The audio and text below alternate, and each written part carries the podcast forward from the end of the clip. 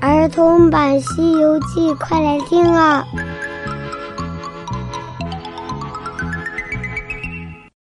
西游记》第一百九十一集：收服青牛精。嗨，小朋友，我是永桥姐姐，我们继续讲《西游记》的故事。上集讲到，悟空去找如来，如来派了十八位罗汉，拿着法宝金丹砂。来帮助悟空降那妖怪，可是呢，金丹砂也被那妖怪给收走了。那十八位罗汉还没有反应过来，一个个空着手停在云端。悟空走到跟前问道：“罗汉们怎么不下沙了？”罗汉摇摇头：“哎呦，刚才响了一声，金丹砂就不见了。”呵呵。又被那妖怪的圈套给套走了。李天王说道：“哎呀，这妖精实在是难捉呀！我们这么多人都降不了他，怎么样去天庭见玉帝呀？”旁边有降龙伏虎两个罗汉走了过来，对悟空说：“悟空，你知不知道我们两个为什么出门那么晚吗？”哈。俺老孙只知道你们躲着不想出来，不知道你们为什么出来这么晚。是这样的，我们两个出来的时候啊，如来告诉我们，如果那妖怪真的把金丹砂给收走了，就让我们告诉你，去那离恨天兜率宫去找太上老君来帮忙，太上老君一下子就能抓住他了。悟空听了之后直挠头，哎呀，这如来也是的，他明明知道太上老君能降那妖怪，还让你们几个千里迢迢跟俺老孙来这里，这不是耍俺老孙玩吗？李天王马上过来说：“悟空啊，既然这样，那就赶快去找太上老君吧。”悟空听了之后，马上纵起一道筋斗云，一下子就来到了南天门里。他很快就来到了兜率宫。刚刚走到门口，有两个小仙童扯住了悟空，问道：“你是何人？为什么要进去？”“哼，我是齐天大圣，我想去找李老君呢。”“你，你怎么这么粗鲁？”先等一下，让我们进去汇报一下。悟空才不管什么汇报不汇报呢，他喝了一声，马上踹开步子往里走。这个时候，太上老君刚好往外走，和悟空撞了个满怀。悟空赶紧向太上老君施了个礼：“老官儿，好久不见，好久不见。”那太上老君看到悟空。他摸着自己的胡子说道：“呵呵呵，你这猴头不去取经，怎么跑到我这里来了？”“哼，哎呀，取经取经，昼夜不停，有些阻碍，所以到此醒醒。”“你这猴子，西天路祖与我何干呐？”哼，西天西天，你且休言，寻得踪迹与你缠缠。哼，你这孙悟空，我这里乃是无上仙宫，有何踪迹让你找啊？悟空也不管那么多，他只管往里走。那眼睛一会儿看这里，一会儿看那里，东张西望，好像在找什么东西。忽然就看到那牛圈边有一个童子正在那里睡觉，里面的青牛却不见了。悟空喊道：“老官儿，牛牛，你的牛走了，你的牛走了！”太上老君听了悟空的喊声，大惊道：“哎呀，这个畜生什么时候跑的？”两个人的嚷嚷声。把那童子给吵醒了，他急忙跪倒在地：“爷爷，呃，弟子刚才睡着了，不知道是什么时候走的。”你这厮如此的贪睡。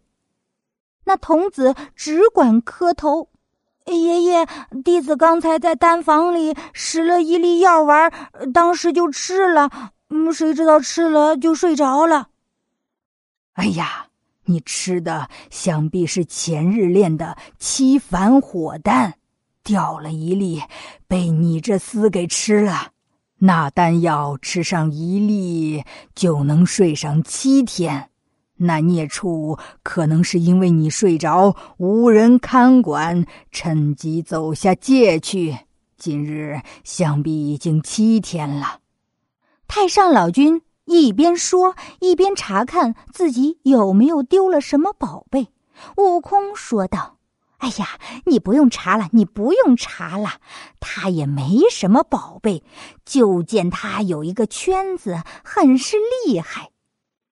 啊！太上老君查看的时候才知道不见了那金刚镯。老君说道：“这孽畜偷了我的金刚镯去了。”老君啊，原来是这件宝贝。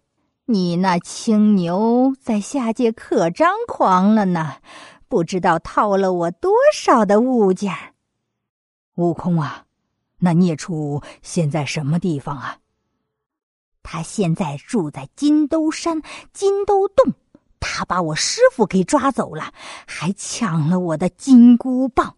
我请那天兵天将来相助，他又抢了太子的神兵，又请了火德星君来相助，他又抢了火德的火炬，又请了水伯，想要淹死他。可是他倒不怕水。后来我又请了如来的罗汉下沙，那孽畜又将金沙给抢去了。你看看，你这老官放纵怪物，抢夺伤人，该当何罪呀？哎呀，悟空啊，我那金刚镯乃是我过寒关化狐之气，从小练成的宝贝，凭你什么兵器、水火都不能靠近它。若是他再把我的芭蕉扇给偷走，就是连我也拿他没有办法了。太上老君拿出他的芭蕉扇，驾着祥云，跟着悟空一起回到了金兜山金兜洞。他们按下云头，和往常一样。太上老君也是让悟空先去把那妖怪引出来。悟空跳下山头，又高声骂道：“你这孽畜，快点出来受死！”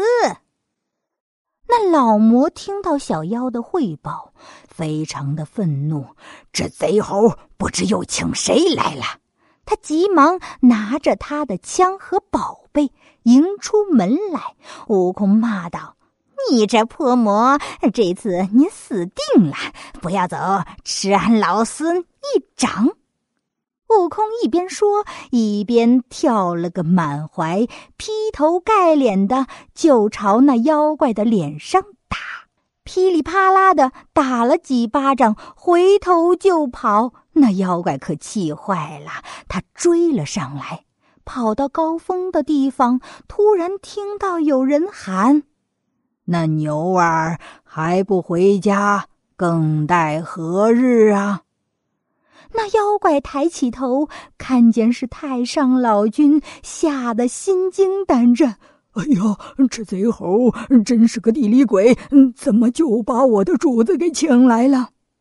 太上老君念了咒语，将扇子扇了一下，那怪物马上把那圈子丢在了地上。被老君一下子给接住，他又一伸，那怪物力软筋麻，现了本相，原来是一只青牛。太上老君将金刚镯吹了口仙气，穿在了那怪物的鼻子上，解下系袍子的腰带系在那上面。太上老君辞别了众仙，骑着那青牛，驾着彩云。就回到了兜率宫。神仙们也告别了悟空，回到了天庭。悟空救出师傅，他们几个人继续向西走。走了没多远，只听到路旁突然有人叫喊：“唐圣僧，吃了斋饭再去吧。”那长老听了之后吓了一大跳，是谁在叫他呢？我们下集接着讲。